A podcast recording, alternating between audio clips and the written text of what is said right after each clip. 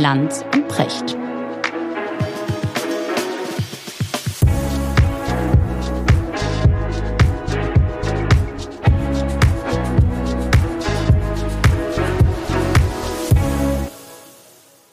Richard, schönen guten Morgen. Wo erreiche ich dich? Ja, guten Morgen, Markus. Ich bin in meiner alten Heimatstadt Köln.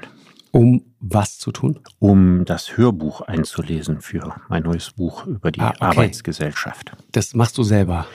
Das mache ich selber, ja. Bei meiner Philosophiegeschichte mache ich das nicht selber. Da habe ich einen ganz, ganz tollen Sprecher, Bodo Primus, den ich verehre.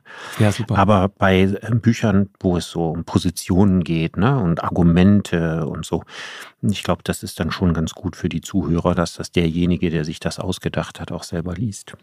Das ist interessant. Ne? Vertonung, ich kenne das ja auch. Es ist anstrengende Arbeit, ne? Ja, also irgendwann ist die Stimme ziemlich heiser und das ist ja eine enorme Konzentrationsarbeit. Wir Richtig. machen so sechs bis acht Stunden am Tag lesen. Boah. Das ist dann, ja, das ist ein Buch. Über, über wie viele Tage? Du hast 500, 5, was ist ja, Buch? Ja, es ist über 500, 500 Seiten dick und äh, das sind vier volle Tage. Wow, nicht schlecht vier volle Tage lesen. Ich, ich bewundere so, so professionelle Sprecher, die das nur machen. Da geht es ja dann immer darum, das Zwerchfell zu entspannen und so weiter. Ich mache das auch manchmal. Ich mache das auch gerne. Ich finde das eine schöne Arbeit. Aber ähm, ist, ist sehr kraftraubend tatsächlich. Ja, man ist ziemlich ausgebrannt am Abend. Und obwohl man ja eigentlich nichts Eigenes gesagt hat, also außer natürlich den eigenen Text, aber im Grunde genommen nur vorliest, hat man danach kein Bedürfnis mehr zu reden. Ja. ja, man kann seine eigene Stimme nicht mehr hören. Absolut. Es entsteht auch so eine, eine, eine Gemeinschaft mit dem Toningenieur auf der anderen Seite. Ne? Ja, eine Komplizenhaftigkeit. Ne? ja, genau. Wenn man sich immer an denselben Stellen verliest oder immer dieselben Namen genau. falsch ausspricht. Genau. Und, und wenn man weiß dann auch irgendwann, welche, welche kulinarischen Vorlieben der so hat, ob der eher äh, auf Pizza unterwegs ist oder Veganer oder so und, und äh, wächst da so zusammen. Das ist so eine mhm. Schicksalsgemeinschaft, mhm. genau. Ja, das ist eine WG, die man für vier mhm. Tage da eingeht. Eine genau. Dreier-WG haben wir hier. Mhm. Genau, super. Richard, heute zweiter Podcast im neuen Jahr und ich freue mich sehr darauf, weil vor 15 Jahren, am 9. Januar 2007, hat nämlich Steve Jobs auf der Macworld in äh, San Francisco das erste iPhone vorgestellt. Äh, und das ist natürlich etwas, worüber wir sehr gut mal reden können wie sehr dieses kleine äh, mobile Endgerät die Welt wirklich verändert hat. Ich glaube, bis heute sind zwei Milliarden Stück davon verkauft worden. Äh, und nicht nur iPhone, sondern auch die anderen Smartphones haben wirklich äh, die Welt verändert. Wie, darüber würde ich gerne mal mit dir reden. Der erste Punkt ist 2007. Nach meinem Gefühl war das irgendwie gestern. Geht dir auch ja, so? Ja, ich kann mich äh, wunderbar daran erinnern. Ich war nämlich Silvester 2006, 2007 ja, also eine Woche bevor äh, Steve Jobs das iPhone vorgestellt hat, in New York. Und überall in New York waren riesige Werbeplakate. Times Square und äh, auch unten in Lower Manhattan für dieses Smartphone. Und ich weiß noch, dass ich dachte, ja, das sieht schön aus. Ich hätte aber nicht gedacht, dass ich das brauche. Ja, also ich bin ja jemand, der in der Technik immer so genau eine Dekade zurück ist. Ich war so der Letzte in meinem Umfeld, der ein Handy hatte. Ja. Und ich weiß auch noch, als ich mein erstes Handy bekam, 1997, auf dringendes Anraten eines Freundes, ich würde das brauchen. Ich selber hatte gar nicht das Gefühl, dass ich das brauche. Ich dachte, so wichtig bin ich nicht. Wer soll mich denn tagsüber unbedingt erreichen müssen? Ne? Wirklich, genau. Ja, ich konnte mir gar nicht vorstellen, wozu man das Dass da einer anruft, ne? Ja, ja. Mhm. ja. Also ich dachte, das ist eigentlich völlig überflüssig, aber weil der sagte, nee, mach mal und so, dann habe ich das auch gemacht. Und äh, es hat sich dann irgendwie herausgestellt, dass es äh, dringend notwendig war. Aber beim Smartphone habe ich gedacht, damals das iPhone, ja, das ist wahnsinnig hübsch. Ne? Und für Leute, die so, so einen großen Sinn für Technik haben, da ist das ein, einfach ein hübscherer Gegenstand als ein klassisches Handy. Ich habe nicht ansatzweise geglaubt, dass ich mal selbst eins besitzen würde, wobei ich zugeben muss, ich gehörte auch da wieder zu denen, die es ziemlich spät gehabt haben. Ja, ich, ich weiß, ich habe irgendwann mal das erste iPhone selber gesehen. Und ab da wusste ich, ich hätte gerne so ein Ding. Das, das hat mich damals fasziniert. Und ähm, ich habe dann auch schnell gelernt, dass diese, dieser, dieser Akku ganz schnell runter ist. Das kannte man ja auch gar nicht von seinem Nokia-Telefon. Ich meine, wenn du dich erinnerst, den alten Knochen hat man einmal pro Woche oder mhm. einmal im Monat aufgeladen und dann war's das. Und diese Vorstellung, dass da etwas ist, was man jeden Tag und jeden Abend und manchmal sogar zweimal ans Ladegerät stecken muss, Äh, die die äh, hatte ich überhaupt noch nicht verankert. Und weil wir gerade über Nokia sprechen, du kennst diesen berühmten Nokia-Moment. Ja, der ist natürlich, das ist ganz, ganz berühmt für die Ökonomie unserer Gegenwart. Ne? Dass man im, im richtigen Moment auf das Alte setzt, statt äh, zu erkennen, dass das alte Geschäftsmodell kaputt geht. Richtig. Für mich ist ja das äh, Nokia-Moment immer, weil das ja die ältere Geschichte ist, ähm, die Wikinger, das ist der Wikinger-Moment. Ne, da haben wir auch schon mal drüber geredet, die Besiedlung Grönlands durch die Wikinger. Die Besiedlung Grönlands durch die Wikinger von Island aus hat 400, 500 Jahre gut funktioniert, weil die Welt sich damals in einer kleinen Warmzeit befand. Und die Wikinger haben dann Schafe und Rinder gezüchtet in Grönland. Mhm. Und irgendwann wurde es immer kälter. Und was haben sie gemacht? Sie haben ihre Anstrengungen intensiviert, ja, um weiterhin Rinder zu züchten und weiterhin Schafe zu züchten und sind daran zugrunde gegangen statt ihr Leben umzustellen und von den Inuit zu lernen, äh, wie man Robben jagt. Und das Gleiche, dieser Wikinger-Moment, das nennt man heute Nokia-Moment. Ne? Dass ja. Nokia nicht ansatzweise verstanden hat, dass das das Ende ihres Geschäftsmodells sein wird. Ja, also das ist das eine. Ich, ich, ähm, ich, ich habe das mal, habe mich mal intensiver damit beschäftigt und mal nachgelesen, wie absurd das wirklich abgelaufen ist. Also 2007, vor 15 Jahren, stellt Steve Jobs dieses iPhone vor.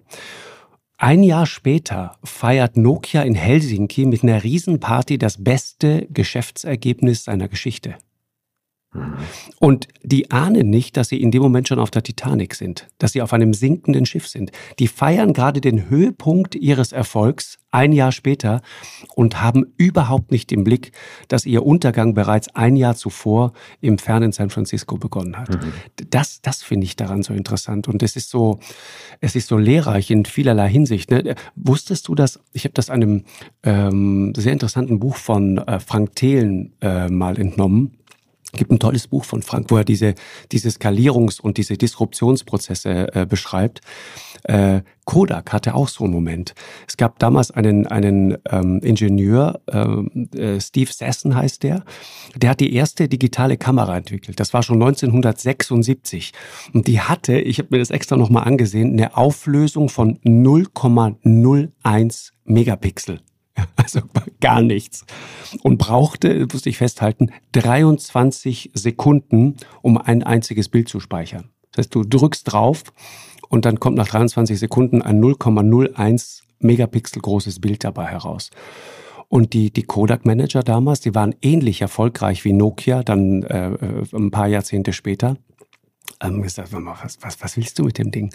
Und haben wie die Wikinger ihre Anstrengungen weiter intensiviert, um den klassischen Farbfilm, den analogen Film, die analogen Kameras einfach weiterzutreiben. Und das war deren Untergang.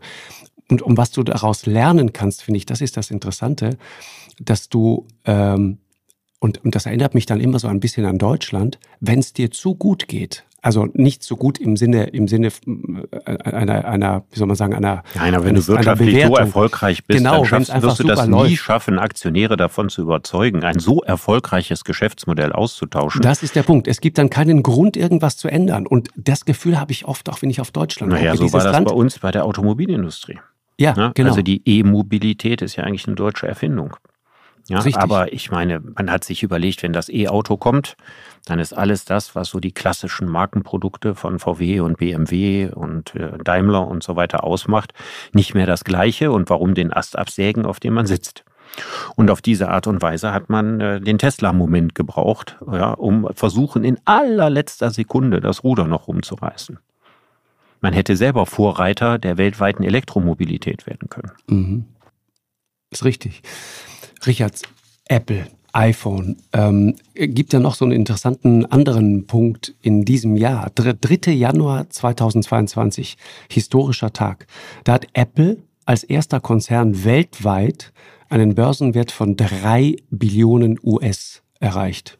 Drei Billionen. Apple wertvollste Firma der Welt. Zum Vergleich Microsoft, glaube ich, zweieinhalb Billionen wert. Alphabet, also Google und alles, was da noch dranhängt, 1,9 Billionen. Amazon 1,7 Billionen und so weiter und so weiter. Wie schaust du, Richard, auf die, überhaupt auf diese Technik an sich? Ich meine, das iPhone war ja nicht das erste Smartphone, ne? Nee, nee. Das erste ist schon Mitte der 90er Jahre von IBM entwickelt worden. Das lag noch wie so ein Telefon auf einer Plattform und hat sich überhaupt nicht verkauft. Richtig, 50.000 Stück. Ja, ja. Es gehören ja nicht nur die richtigen Ideen dazu, es gehört das richtige Marketing, die richtige Zeit. Ja. Außerdem konnte man, muss man ehrlich sagen, mit diesem IBM Simon auch nicht allzu viele Sachen machen. Also bei Weitem nicht so viel, ne, die man später mit dem Smartphone machen konnte. Mhm. Ähm, das heißt, dieses Ding ist vor allen Dingen ein Marketing-Geniestreich und hat die Welt verändert. Gehe ich da so weit, wenn ich das sage? Ich, nee, das ist so. Es, also es gehört sicherlich zu den zehn Erfindungen, die am stärksten die Welt verändert haben. Also das kann man ganz ohne Übertreibung sicher sagen. Das kann man ja sehr schnell daran merken, wenn man sich vorstellt, man würde es heute wieder aus der Welt rauskürzen, was man damit anrichten würde. Was mache ich bloß? Ich muss weg. Ja, also wir können das wahrscheinlich leichter von heute auf morgen das Auto aus unserer Lebenswelt rauskürzen als das Smartphone. Mhm. Und äh, wir haben auf der einen Seite unendlich viele Möglichkeiten dazu bekommen. Wir haben unseren privaten Handlungskosmos unendlich erweitert, haben aber einen Preis dafür bezahlt. Wir sind von diesem Gerät vollkommen abhängig. Wir können uns ein Leben ohne das Gerät nicht mehr vorstellen. Ich habe das häufig bei meinen Vorträgen gesagt. Ne? Wenn ich jetzt einen Vortrag halten würde und die Menschen fragen würde, reden wir erst recht mal über jüngere Menschen, und sagen würde, auf eines von beiden müsst ihr ein Leben lang verzichten, auf das Smartphone oder auf euer Wahlrecht, dann wüsste ich, wie die Antwort ausfällt. Wahrscheinlich ist das so. Vielleicht würde man, um politisch korrekt zu sein, sagen, natürlich verzichte ich dann auf das Telefon, weil ich ein aufrechter Demokrat bin. Selbstverständlich, aber niemand würde das tun. Und das, selbst, wird, das würde selbst genau. uns beiden ausgesprochen schwierig fallen, weil ein Leben ohne Smartphone gar nicht mehr möglich ist. Es ist vielleicht möglich, aber sinnlos. Mhm in Abwandlung eines berühmten Satzes von Loriot. Genau, ja. und genau. Äh, ich, ich, ja, tatsächlich ist das so. Und ich will aber jetzt nicht in dieses Klagelied einstimmen und sagen, das ist alles ganz furchtbar. Also das habe ich, ich, auch nicht gesagt. Ne, nee, nee, nee, genau, das, äh, ne, um Gottes Willen. Aber ich will nur sagen, das ist ja die Klage, die man häufig hört. Aber die, die, die die Tatsache, dass du im Grunde deine Lieblingsbücher, deine Bibliothek, deine News, deine Zeitung, das hast du immer alles dabei. Selbst wenn du auf der Bahnsteigkante stehst und mal wieder auf den Zug wartest, dann kannst du lesen, dann kannst du die Zeit äh, sinnvoll nutzen. Das ist zum Beispiel etwas, darauf könnte ich schwer verzichten. Ja, ich mache das nicht. Ähm, das liegt aber irgendwie daran, dass ich äh, zu den Menschen gehöre, die auch eine Lesebrille brauchen und die das so ein bisschen unsinnlich finden, auf so einem winzig kleinen Smartphone sowas zu lesen. Ich lese ja auch äh, ganz herkömmliche Bücher. Ja, macht da Eselsohren rein und schreibt da was an und legt da Zettel rein und so. Ja. Das hat ja auch was Sinnliches. Ja, oder wenn ich Texte im Internet finde, dann drucke ich mir die aus. Ähm, damit ich einfach, damit ich die habhaft habe, damit ich das schön ordentlich habe, die gebe ich ja nachher bei meinen Büchern in Literaturverzeichnissen an oder in Anmerkungen und so weiter. Ähm, das andere ist mir zu unverfügbar. Also nur das, das elektronische mhm. Lesen und so. Was anderes ist, wenn ich jetzt Bilder nachgucke oder was anderes, wenn ich bei Wikipedia nachschlage oder so. Wahrscheinlich die von mir am häufigsten genutzte Seite. Also wenn ich sowas mache, da ist das Smartphone prima für. Aber um wirkliche Texte zu lesen, längere Texte in diesem kleinen Display, das ist nichts für mich. Ich, ich wiederum mache es anders. Ich, ich mache das auch häufig, mache mir ganz häufig Notizen von Dingen, die ich höre, die ich lese, Gedanken. Äh, und das habe ich alles digital bei mir. Und dann reicht hinterher ein Stichwort und ich finde sehr, sehr schnell, was ich brauche. Und was das machst du, wenn du dein Smartphone verlierst? Ich habe das in der Cloud natürlich. Mhm. Ja. Ich habe das natürlich in der Cloud. Das ist auch etwas, was ich mir lange Zeit nicht vorstellen konnte. Ich kenne all die, all die Bedenken und Themen, die damit einhergehen. Aber irgendwann äh, ergibt man sich, weil man äh, dann irgendwann genau dieses Telefon verloren hat und dann ist das Zeug weg. Und insofern ist es einfach gut, wenn es jederzeit wieder da ist. Und die, also die andere Seite, aber um über die jetzt auch mal zu sprechen, Richard, also sozial und psychologisch, wie hat uns das verändert? Diese ständige Erreichbarkeit, diese Reizüberflutung und auch diese Überforderung, die damit einhergeht. Also wir sind ja nicht nur Empfänger, sondern wir sind ja auch Produzenten geworden. Jeder ist ja heute sein ja. eigener Sender. Also das Ganze ist eine paradoxe Struktur, weil durch das Smartphone brauche ich eigentlich wenige andere Menschen. Ich muss niemand mehr nach dem Weg fragen. Mein Smartphone findet den Weg für mich. Ich muss andere Leute nicht um Informationen fragen. Ich kann alles nachgoogeln. Ich kann mir alle Informationen der Welt, welche auch immer ich wann oder wo brauche, besorgen. Ich muss keinen mehr fragen. Ich muss nirgendwo mehr hingehen, ich muss nicht in Bibliotheken gehen, ich muss nicht Leute anrufen und sagen, hör mal, du hast dich doch daran damit beschäftigt, wie ist denn das und so weiter. Also zunächst mal brauche ich weniger Menschen und parallel dazu ist das Bedürfnis, Resonanz zu erfahren, mhm. irrsinnig gestiegen. Also die Anzahl der Mitteilungen, die man sich so im Laufe eines Tages oder einer Woche, die man schreibt und die man empfängt, die sind ja unendlich viel höher als in früheren Zeiten, als man wusste, der ist jetzt auf einer Reise und nicht erreichbar. Also diese Allerreichbarkeit. Und wie das bei all diesen Sachen ist, ne? also der, der klügste Denker über die äh, Zukunft überhaupt, Stanislav Lem, ne? der große Futurologe Stanislav Lem, spricht immer von der Technologiefalle. Er schreibt auf der einen Seite von all den fantastischen Möglichkeiten, die man kriegt, und auf der anderen Seite, womit man das bezahlt. Und mit Technik richtig umzugehen, ist ja eine der anspruchsvollsten Herausforderungen überhaupt. Absolut. Und zwar sozialen Herausforderungen. Also dem zu widerstehen, bei einem Treffen mit Freunden, ja, seine ganzen Urlaubsfotos zu zeigen. Hm? Das ist zum Beispiel so ein Fauxpas, der ja sehr häufig begangen wird. Niemand interessiert sich so sehr für die eigenen Urlaubsfotos wie man selber. Und trotzdem, wenn die auf dem Smartphone ist, ja, eben rausgeholt und das noch gezeigt und das noch gezeigt und das noch gezeigt. Und das war Damit so geht man lustig, fast immer allen vorstellen. anderen mhm. Leuten auf die Nerven. Und das setzt ja voraus, dass man die Disziplin hat ja, und das Verantwortungsgefühl, das nicht zu machen. Also nicht alles von sich preiszugeben mehr Rücksicht darauf, die, auf das Empfangen zu nehmen und nicht nur auf das Aussenden von was. Und dieses, das habe ich das Gefühl, das ist so ein bisschen verloren gegangen. Ich erinnere mich daran, früher gab es Leute, die wollten einem immer ihre Urlaubsdias zeigen und genau. Dia-Abende machen. Das ist die konsequente Fortsetzung des Dia-Abends. Ja, aber der Dia-Abend, der war mit sagen. dem Projektor genau. und, und dem verdunkelten Raum ja noch, noch aufwendig. Da ja? kann man nicht weg. Aber jetzt trifft man Leute, die, man hat kaum fünf Minuten geredet, anfangen, einem Fotos zu zeigen. Und das alles setzt ja eigentlich eine Schulung voraus, also eine Schulung in sozialem Miteinander. Und ich habe immer das Gefühl, die Technik ist viel schneller vorangeschritten, als der Reifungsprozess damit umzugehen. Mhm. Das ist wahr. Äh, Andreas Reckwitz, ne? Ja. Der berühmte Soziologe hat ein äh, tolles Buch gemacht, Die Gesellschaft der Singularitäten. Ich, ich lese dir mal einen Satz daraus vor. In der digitalen Spätmoderne ändert sich das grundlegend denn jeder Rezipient kann nun zum Produzenten werden. Es geht um Erreichbarkeit und Reizüberflutung und so weiter. Also jeder kann zum Produzenten werden und sei es auch nur im Kleinen, indem er nämlich etwa seine privaten Urlaubsfotos ins Netz stellt oder Bücher auf den entsprechenden Plattformen rezensiert. Diese Egalisierung der Kulturproduktion ist mitverantwortlich für die gewaltige Überproduktion von digitalen Kulturelementen. Ja. Also mit anderen Worten, wir sind nicht mehr nur noch überforderte Empfänger, sondern auch noch gestresste Sender. Ja. Weil wer hip sein will, der muss twittern, der muss was posten, der muss dabei sein. Und diese Sichtbarkeit und Wertschätzung, das schreibt Reckwitz, das ist abhängig von der Aufmerksamkeit eines Publikums. Und das ja. ist doch irgendwie traurig. Also das Schöne, also ich schätze Andreas Reckwitz, ich hatte ihn auch schon mal als Gast in meiner Sendung. Gleichwohl muss man sagen, obwohl man ja geneigt ist, dem zuzustimmen, ist das natürlich eine sehr altmodische Formulierung. Also er spricht von Überproduktion. Von digitalen woran, Kulturelementen. Woran, woran bemesse ich, was Überproduktion ist? Ne? Die Tatsache, dass vielleicht mehr produziert wird, als konsumiert wird, muss keine Überproduktion. Da ist eine negative Wertung drin. Das Zweite, das fand ich bei Reckwitz bislang immer ein wenig seltsam, so sehr ich ihn schätze, ist der Begriff Spätmoderne. Der hat ja schon so was Abfälliges. Ne? Das ist so die Moderne im abnehmenden Licht.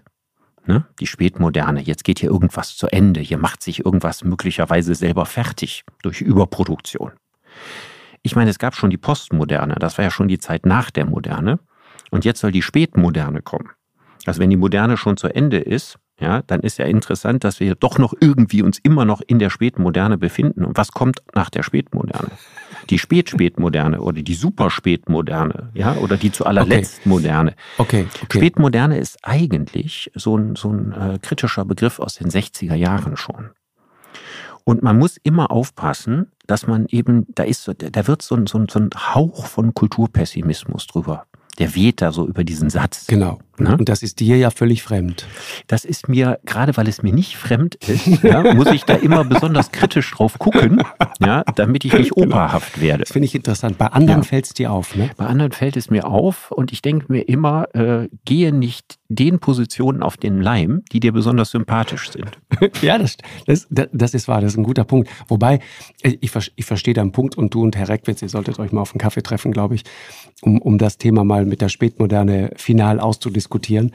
Aber ein Punkt das von dir selber, also wir haben gerade gesagt, gewaltige Überproduktion. Das hat ja dann auch eine ganz konkrete Konsequenz. Wenn wir jetzt über das Telefon auch sprechen, Smartphone, iPhone.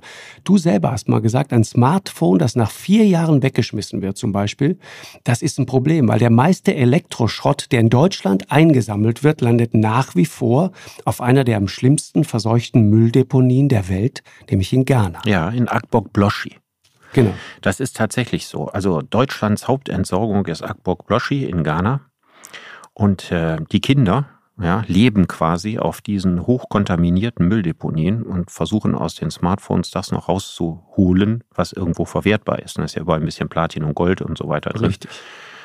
Und äh, wir machen uns über das Ausmaß, also sowohl des Elends dieser Mülldeponien, wie auch über das Ausmaß, wie viele Rohstoffe ja, wir da einfach äh, ent, entlagern. Eigentlich überhaupt keinen vernünftigen Gedanken. Also man kann schon sagen, Apple ist eine sehr, sehr imponierende Firma. Das haben wir ja schon gesagt. Aber diese imponierende Firma ist nicht in der Lage, für ihre iPhones entsprechende Akkus herzustellen, die eine Woche oder länger halten. Und die ehrliche Antwort ist, sie wären in der Lage, es zu tun. Sie wollen es nicht, weil es die Schwachstelle ist, wo dein Gerät am schnellsten veraltet. Selbst wenn du nicht technikaffin bist und eigentlich mit so einem Smartphone vier, fünf Jahre leben könntest, weil du nicht immer die neuesten Versionen brauchst, du kannst nicht damit leben, wenn du dreimal am Tag das Ding aufladen musst. Mhm. Und das ist sozusagen die, die, der, der eingebaute Tod in allen Smartphones, der wiederum andererseits für unglaubliche Ressourcenverschwendung verantwortlich ist. Und das ist was, was man wirklich ernsthaft moralisch anprangern kann. Vielleicht kriegt man nur so einen äh, drei Billionen äh, Wert. Dollar Unternehmen, ja. Ja, ja. aber ja, das sein. ist äh, teuer bezahlt. Es wird ja unfassbar viel hochwertiger Müll produziert. Mhm.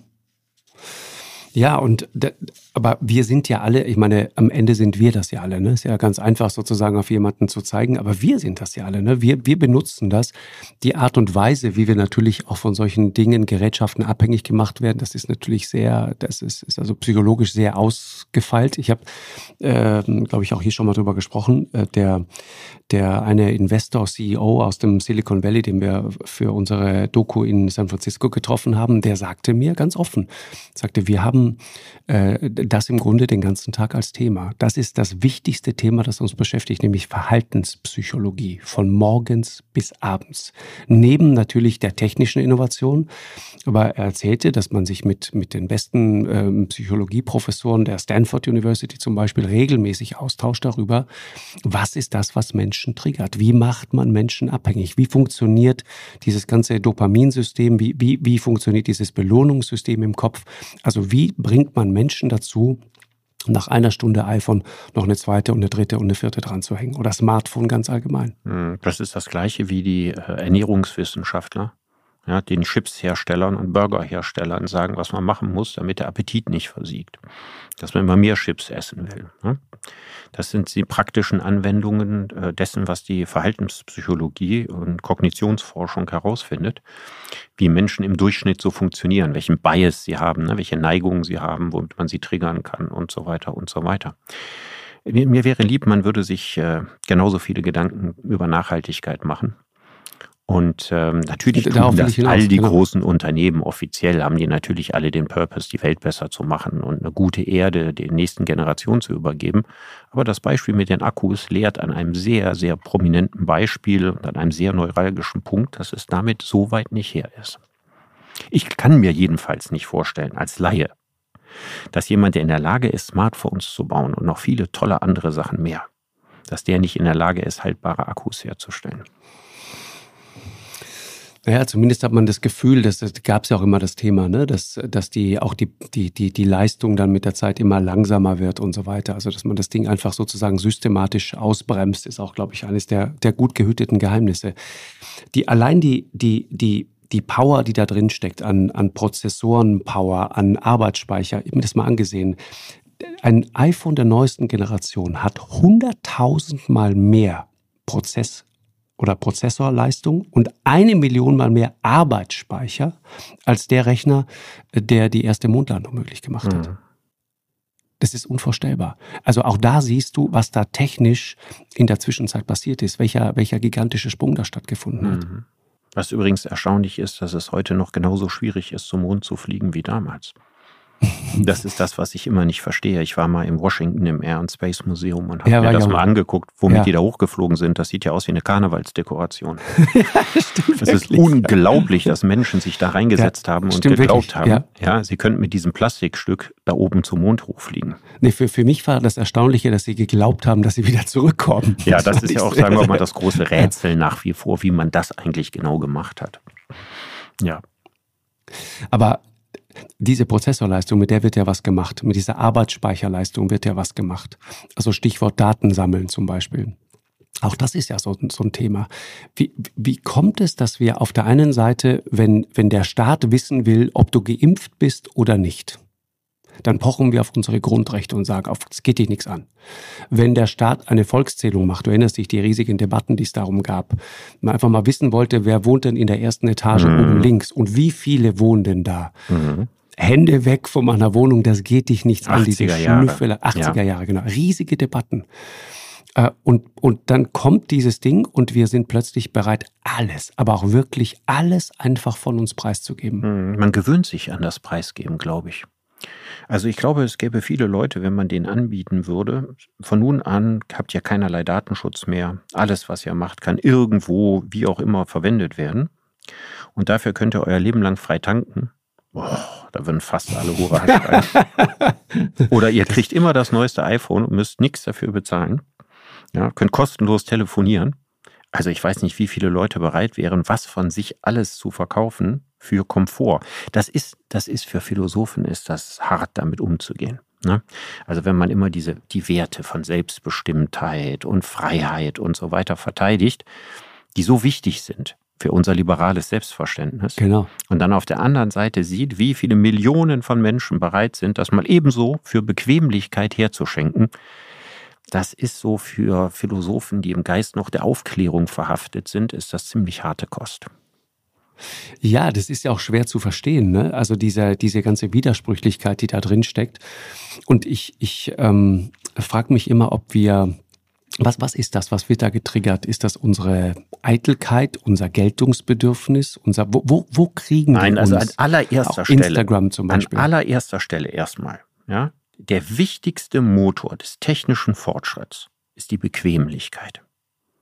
Bequemlichkeit ist, das ist sozusagen das Benzin hinter dieser ganzen Entwicklung. Jede technische Entwicklung verspricht dir, dass Dinge einfacher werden, bequemer werden, dass man keine großen Anstrengungen mehr unternehmen muss, dass alles ganz schnell und auf einmal da ist, ne? so eine Kultur der Sofortnis.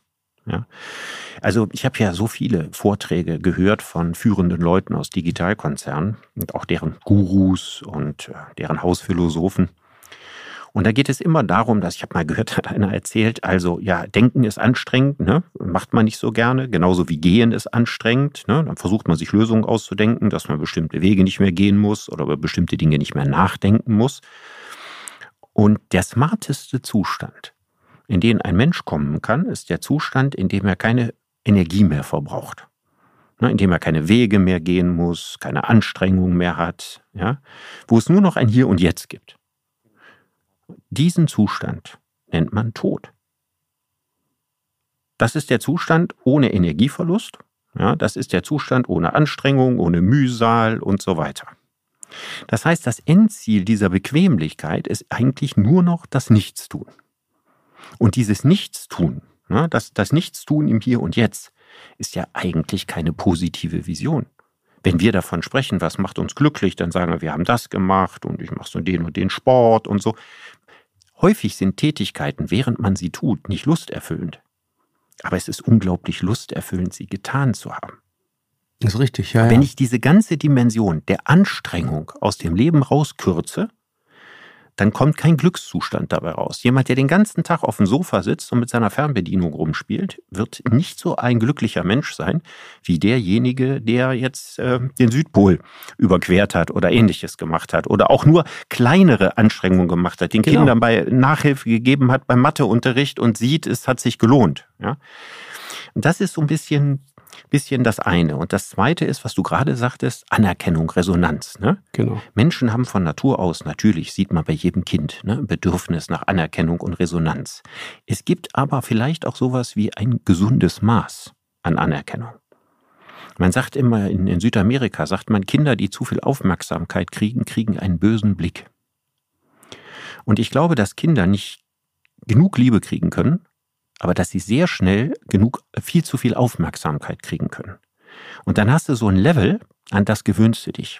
Und wenn du dann später von anderen Menschen nicht diese ganze Aufmerksamkeit kriegst, die du gewohnt bist, dann wirst du ganz schnell unzufrieden. Und wir sind heute in einer Kultur, in der dieses Guck mich, ja, äh, nimm mich wahr, das Aufmerksamkeitsbedürfnis anfängt immer weiter übers Ziel hinauszuschießen und Menschen zu produzieren, die ganz schnell unzufrieden werden. Mhm, ist richtig. Das liegt nicht nur an der Technik, aber die Technik trägt natürlich sehr wesentlich mit dazu bei. Die Technik nutzt es auf, auf eine sehr perfide Art und Weise, ne? Ja, sie nutzt es, sie nutzt es aus und sie benutzt es letztlich als Geschäftsmodell. als Denn je Geschäftsmodell, mehr Aktivitäten ich mit meinen Geräten mache, umso mehr Daten produziere Mhm. ich auch. Mhm, Das ist wahr. Aber dieses, ja, dieses, dieses Thema der, der Aufmerksamkeit, also wenn du mal drüber nachdenkst, wie häufig man auch in, in psychologischen Artikeln, also in Artikeln in, über, weiß ich nicht, Ver- Ver- Ver- Verhaltenspsychologie und ähnliches, wie oft du da mittlerweile so, das ist ja fast schon eine, eine Stanze, eine, eine Phrase liest, äh, ich fühlte mich nicht mehr gesehen. Mhm. Das, das, das, ist, das ist etwas, das gab es so vorher, früher nicht. Das, das, insofern hast du völlig recht. Da gibt es ein anderes, ein neues Bedürfnis nach, nach Aufmerksamkeit.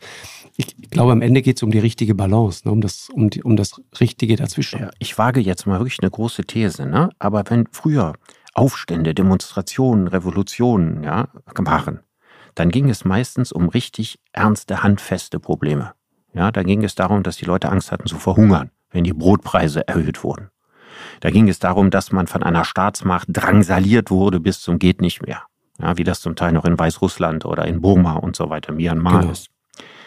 Wenn bei uns heute die Leute, ja, mit Schaum vor dem Mund und Wut und so weiter auf die Straße gehen, man sich fragt, woher kommt denn diese Energie? Dann denke ich immer, das Hauptmotiv hinter alledem besteht darin, dass man sich nicht genug wahrgenommen fühlt. Ja, ja. Das ist ein völlig neues Motiv gegenüber früheren Zeiten, wo die Leute um existenzielle Dinge gekämpft haben, um ihr Leben, um ihr Überleben gekämpft haben. Heute geht es darum, genauso ins Rampenlicht zu kommen wie andere, die viel mehr im Rampenlicht stehen. Das ist heute eine ganz stark, vielleicht nicht die einzige, aber eine starke Motivation hinter sehr vielen Formen, jeder Form von Ja. Protest bis hin zu Hass-E-Mails, die man in sozialen Medien los wird und so weiter. Guck mich, sieh mich, nimm mich wahr. Und wenn ich schon keine positive Resonanz kriege, dann immerhin eine negative. ja, auch da, ne, das völlig inflationär benutzte Wort dazu, abgehängt. Das ist nichts anderes. Das ist genau das, was es meint.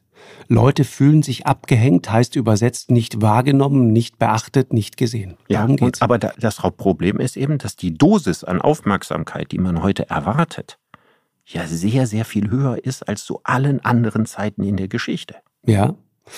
Also wir reden jetzt hier ausdrücklich über Verhaltenspsychologie. Ne? Ich finde tatsächlich, also äh, ist ein sehr komplexes Thema, haben wir auch schon oft drüber gesprochen. Die Leute, denen man heute so häufig einfach so diese Vokabel, äh, die fühlen sich abgehängt, so zuschreibt, so, so ganz lässig, so ein bisschen aus dem Elfenbeinturm heraus. Die haben häufig natürlich auch gute Gründe, warum sie sich genauso fühlen, wie sie sich fühlen. Und diese Wut hat natürlich auch noch ganz andere Gründe. Ne? Nur der Vollständigkeit so, halber das dazu ist so gesagt. der Vollständigkeit halber. Aber es ist doch nicht so, dass der größte Protest in unseren freien westlichen Gesellschaften heute von den Menschen ausgehen würde, denen es dreckig geht. Die also wirklich abgehängt sind, die ökonomisch abgehängt sind. Wir haben ja beim letzten Mal darüber gesprochen, in den USA viel brutaler als bei uns. Aber auch eben bei uns gibt es wirtschaftlich Abgehängte. Das sind nicht in erster Linie die Leute, die auf Demonstrationen gehen und dem Ja, Staat das stimmt. bösen Willen und so weiter unterstellen. Genau, Es weil die kämpfen Leute, nämlich, die kämpfen. es Mhm. sind eher Leute, denen es so schlecht sozial gar nicht geht, die aber das Gefühl haben, in der öffentlichen Wahrnehmung unterrepräsentiert zu sein oder gemäß ihrem Bedürfnis nicht hinreichend genug äh, Anerkennung zu erfahren. Und das, glaube ich, wird immer mehr und immer mehr werden. Ich sehe quasi keinen Grund, ja, wenn das Bedürfnis so stark gestiegen ist, warum das je wieder weniger werden soll. Und das schafft natürlich auch ein öffentliches Klima sehr stark erhöhter Reizbarkeit, weil Tugenden wie Duldsamkeit, Gelassenheit, sich mit was abfinden, mal auch sein, zurückzustecken, resilient sein, was Resilienz auszuhalten. sein. Die ne? zählen Genau. ja nichts mehr in dieser Gesellschaft, aber die sind so wichtig für ein erfülltes Leben. Und die Ja. kriegen wir auch nicht mehr beigebracht irgendwo. Das lernen wir ja auch nicht in der Schule oder im Elternhaus. Mhm. Ja, du hast vorhin irgendwie den, den, den, den Weg zum Südpol angesprochen. Ne? Wir, wir haben ja schon mal darüber hier geredet, wie das ist. Ich habe das ja äh, alles mehrfach so gemacht und ich sage immer, das ist die Art von Urlaub, die erst hinterher schön wird. Ne? Genau. Äh, Das, das ist genau der Punkt. Du musst vorher erst was ertragen, was aushalten.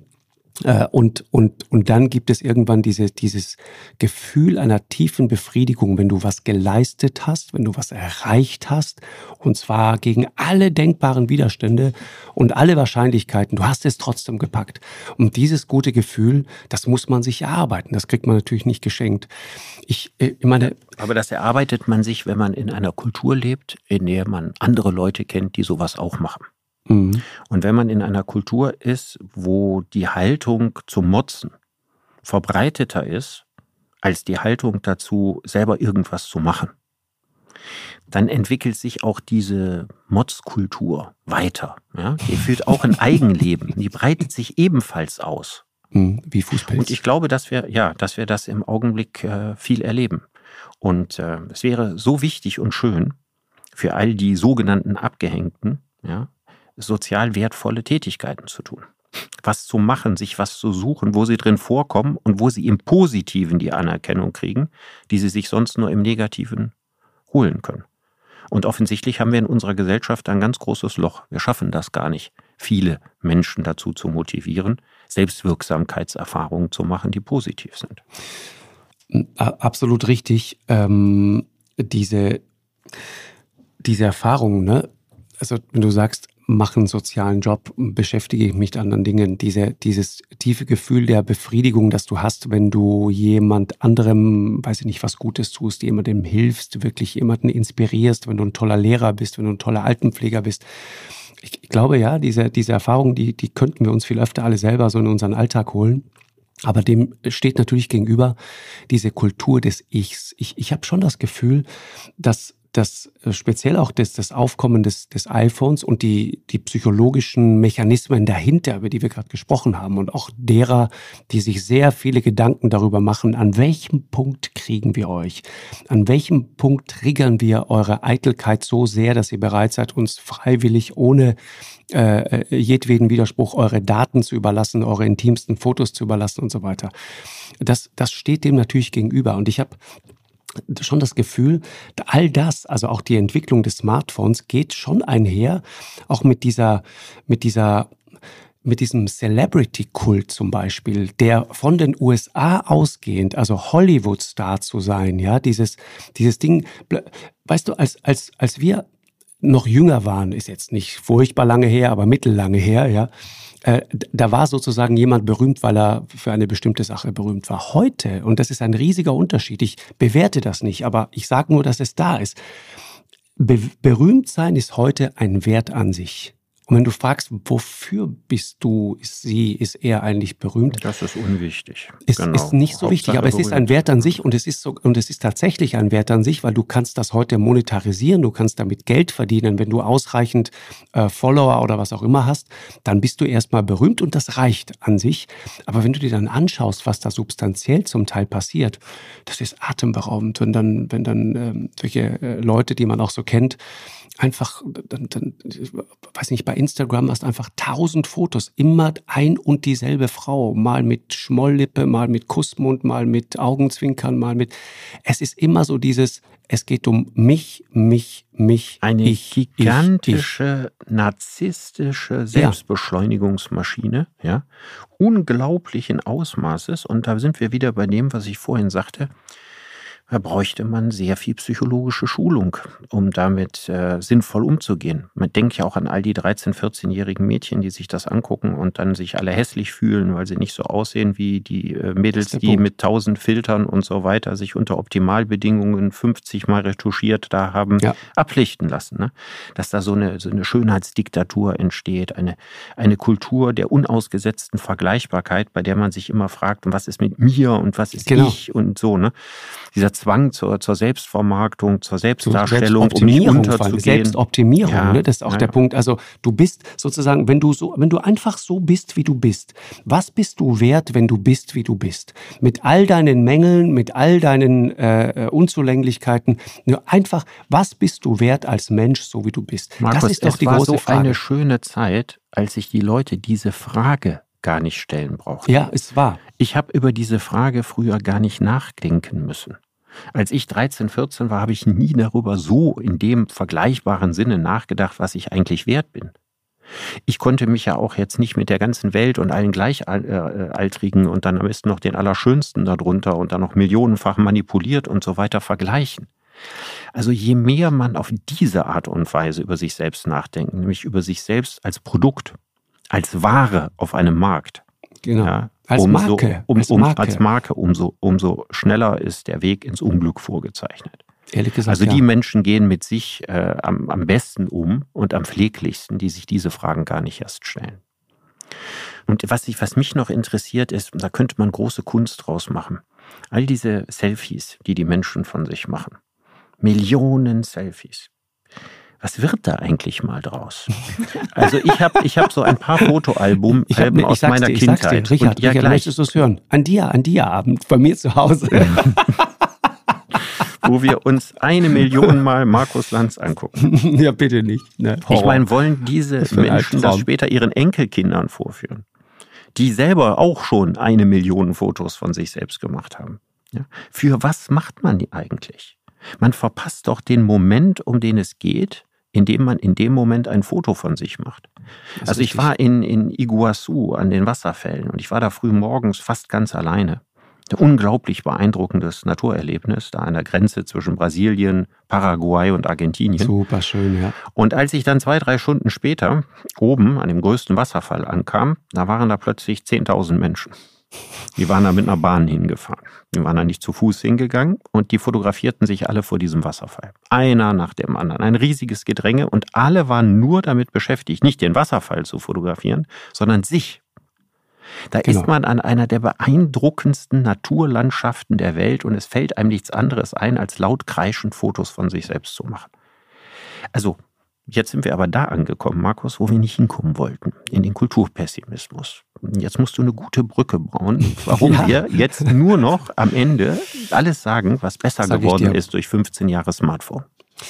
Also was, was gut geworden ist, was besser geworden ist, darüber haben wir auch schon, schon gesprochen. Also ich, wie gesagt, ich möchte dieses, dieses Gerät nicht missen, weil es mir unendlich hilft weil es mich auch als Mann, du weißt, Männer, Frauen nicht, Frauen sind da viel souveräner als wir Männer, aber Männer tun sich ja zum Beispiel und ich besonders schwer damit, äh, in äh, deutschen Innenstädten oder auch woanders nach dem Weg zu fragen. Mhm. Und dieser demütigende Akt, der ist jetzt für mich für immer äh, beendet. Das empfinde ich als extremen Fortschritt. Ich drücke einfach drauf und laufe nicht wie früher 20 Minuten im Kreis, einfach nur, weil ich partout keinen fragen will, wo es hingeht und auch weil ich nicht in der Lage bin, eine, eine Stadtkarte zu lesen. Also insofern, das, das ist alles gut. Mein Punkt ist eher der, und wir haben ja jetzt da über die psychologischen äh, Auswirkungen auch gesprochen. Meine Frage ist, Richard, wie kommen wir da wieder raus? Und ich, ich habe schon das Gefühl, so sehr wir, und das ist ehrlich gesagt unsere Generation, ich habe das Gefühl, dass unsere Generation auch zum Teil so unglaublich so unglaublich naiv in diese, in diese ganze neue Technikwelt so reingestolpert ist und, und sozusagen jedes Ideal, jeden Wert haben wir einfach durch das neue iPhone ersetzt. Ja, also die, die geht nicht mehr um einen, um einen großen Wert, sondern es geht um die Frage, wann kommt das neue iPhone raus und was hat Heidi Klum dazu zu sagen. Das ist eigentlich das, worum es geht. Und da, da haben wir unseren Kindern etwas vorgelebt. Das ist nicht gut. Ich habe aber das Gefühl, die jüngere Generation, die gehen damit sehr viel souveräner und sehr viel cleverer um, als wir das tun. Die setzen das viel gezielter ein. Wir sind zwar ständig mit ihrem Gesicht Kopf nach unten, Kopf, Kopf, Kopf runter Generation mit diesem iPhone unterwegs. Äh, und wir haben uns ja auch schon darüber unterhalten, dass es dann, weiß nicht, Zebrastreifen gibt, wo die Ampel dann einfach im Boden eingelassen ist, weil man ja nicht mehr nach oben guckt, neuerdings, ja, und gelegentlich dann vom Auto erfasst und überfahren wird, wenn man nicht aufpasst.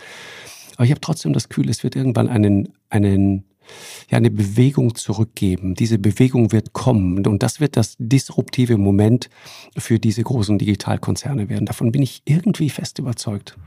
Das kann sein. Ich würde so ein bisschen sagen, aus der Erfahrung mit technischen und gesellschaftlichen Revolutionen, meistens kommt nicht das Gegenteil, sondern beides. Also auf der einen Seite setzt sich dieser Weg weiter fort und parallel dazu kommt das Gegenteil. Das ist, glaube ich, was meistens passiert. Also, als der, die Fotografie aufkam, war das nicht das Ende der Malerei. Von da an gab es Fotografie und Malerei. Das stimmt. Und Malerei mhm. veränderte sich, um das, was Fotografie besser konnte, nicht mehr abbilden zu müssen. Und so ähnlich, glaube ich, wird es auch werden. Es könnte aber auch klassenspezifisch werden. Also es könnte sein, dass eine immer ausgefuchstere Unterhaltungselektronik die Abgehängten der Gesellschaft immer mehr versucht in den Bann zu ziehen, während die Cleveren sich auch immer mehr Freiräume jenseits dieser Secondhand-Welt schaffen. Genau. Das Digitales halte ich für die Detox. wahrscheinlichste, mhm. für die wahrscheinlichste Lösung. Also für die einen wird dann äh, Facebook ja mit seinem äh, Meta-Programm die Zufluchtswelt werden. Und die anderen werden äh, wie der Teufel das Weihwasser äh, dieses, äh, diese Meta-Welt äh, scheuen, mhm. weil sie die Welt der Abgehängten ist. So ähnlich wie bestimmtes Fernsehen, was angeboten wird von bestimmten Sendern, ja, eigentlich auch das Fernsehen der Abgehängten ist. Und ich denke, so wird es wahrscheinlich in zwei Welten zerfallen. Ich weiß aber nicht, ob diese Perspektive mich beruhigt. Ja, ja das weil das, das, das schafft so eine psychologische Schwellenlandstruktur zwischen Absolut. den Dazugehörigen und den Abgespeisten. Und das wäre auch keine gute Entwicklung, aber vielleicht die wahrscheinlichste Entwicklung. Also ich glaube, dass die cleveren Kinder der, der Mittelschicht tatsächlich, wie du gerade gesagt hast, es lernen werden, einen reifen Umgang mit Technik zu praktizieren. Ja. Aber dass es auch eine Zahl von Kindern gibt, die diese Anleitung vom Elternhaus nicht bekommen und vielleicht auch diese Resilienz gegenüber leichter Verführbarkeit durch Technik nicht entwickeln. Ja, ja. Und dass die sehr leicht komplett abgehängt werden können. Mhm. Ja, ich, ich, ich kann dir das eigentlich sogar belegen. Wir, wir waren 2019, glaube ich, das nur noch kurz zum Abschluss, haben wir in England ähm, eine längere Reportage gedreht die ist auch immer noch in der ZDF-Mediathek zu finden. Ist sehr interessant, finde ich, weil man die Parallelen auch zu den USA sieht. Also England ist auch wirklich ein hartes, hartes Pflaster geworden. Und ich habe in dem Zuge damals äh, die Gelegenheit gehabt, mit jungen Studenten in Oxford äh, mich zu unterhalten.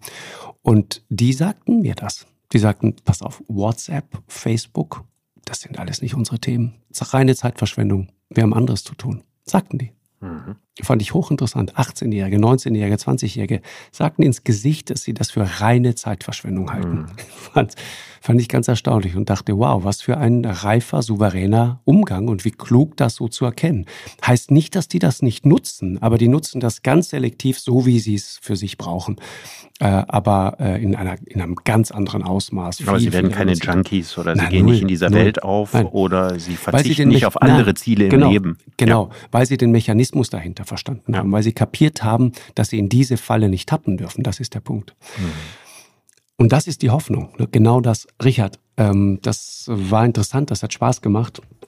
15 Jahre iPhone und äh, nächste Woche sagen wir noch nicht was, aber ähm, wird ein sehr anderes, ernstes Thema. Sehr ernstes Thema, aber nichtsdestotrotz hochinteressantes Thema. Ja. Ich danke dir sehr, Richard. Viel ja, Spaß alles beim, Gute für dich. bei ja. deinen Audioaufnahmen. Ja, danke. danke. dir. Ja, tschüss, tschüss, Markus. Ciao, ciao. Eine Produktion von M hoch 2 und Podstars bei OMR im Auftrag des ZDF.